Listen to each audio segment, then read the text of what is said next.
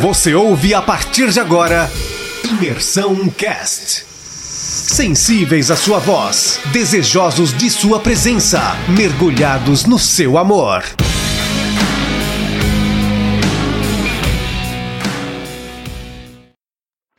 Daí pessoal, bom dia. Vamos dar continuidade então na nossa leitura ali, nossa leitura devocional.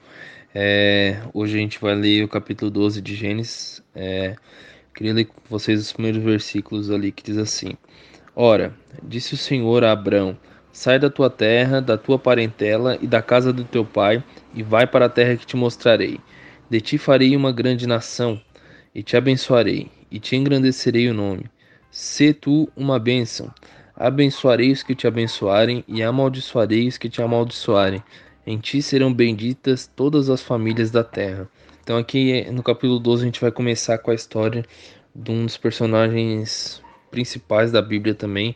Acredito que, claro, o principal é, é Jesus Cristo, Deus, né? Mas um dos personagens que é muito importante para o cristianismo que é Abraão. Aqui é, vale lembrar também que ele não se chamava Abraão ainda, e sim Abrão, porque Deus não tinha mudado o nome dele, isso aí vai ser mais para frente. Mas aqui começa a contar um pouco da história de Abrão. Bom, é, esse capítulo ele começa com um ponto bem interessante para a gente analisar, porque voltando um pouquinho antes ali no capítulo 11, no versículo 30, a Bíblia fala o seguinte: é, Sarai era estéril e não tinha filhos, certo? É, Sarai era a mulher de Abraão, Abraão. Então, é, aqui a gente chega num ponto que a gente para e pensa, bom, como é que Deus vai fazer dele é, uma grande nação que vai ser todas as famílias vão, da terra vão ser benditas nele? E como é que pode isso, sendo ele, a mulher dele estéreo e eles não podem ter filhos? Daí a gente chega num, num primeiro ponto aqui e diz assim, pô, tem, tem algum problema. É, então, por isso que Abraão é conhecido como o pai da fé, certo? Porque ele acreditou na promessa de Deus, ele acreditou naquilo que, que Deus falou com ele. Então, ele saiu da terra dele, saiu da, da parentela dele, para acreditar naquilo que Deus tinha para ele, certo? Então, mesmo tendo tudo contra ele, todas as coisas que indo contra ele, ele acreditou na promessa de Deus e isso bastou para ele, sabe? Então saiu da terra, saiu da, da família dele, levou só seus pertences, levou seus escravos, trabalhadores ali, levou também a, a esposa e o sobrinho dele. Então ele acreditou na promessa de Deus, sabe? Por isso que ele é um dos pontos também porque ele é conhecido como o pai da fé, certo? Porque ele sempre se movia em fé. É, então o, o, capítulo ele vai, de, é, vai discorrendo ali, né? Discorrendo e fala que eles saem de onde eles moram e vão para a terra de Canaã.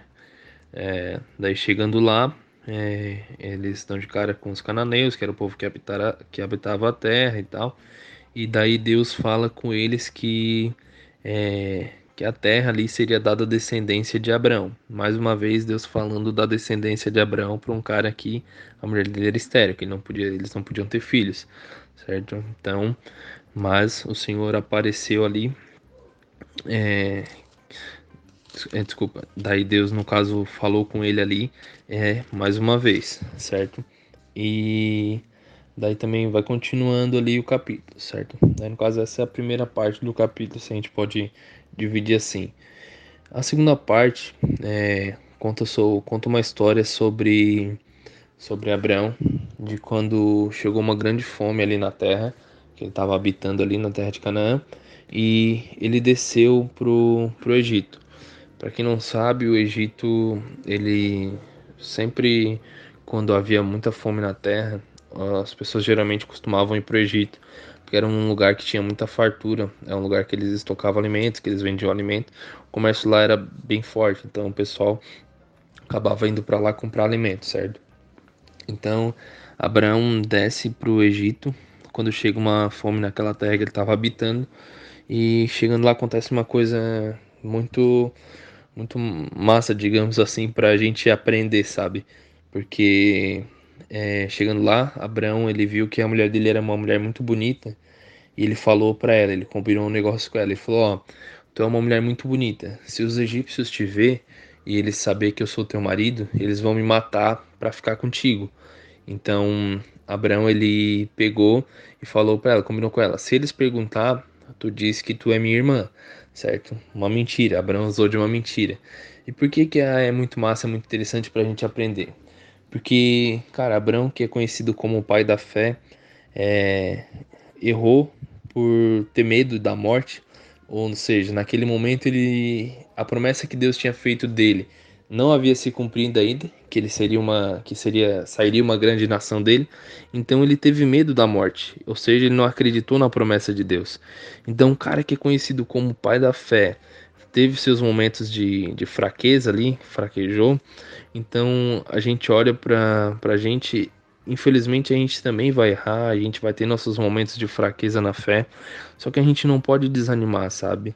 Nesse momento Abraão ainda não era conhecido como pai da fé, obviamente, mas ele ele vai um dia se tornar. Então, ou seja, ele estava num processo. Então, assim como Abraão, nós também estamos num processo. Eu acredito que nós erramos, nós falhamos todos os dias, mas a graça de Deus ela veio para cobrir todos os nossos pecados, todos os nossos erros, sabe?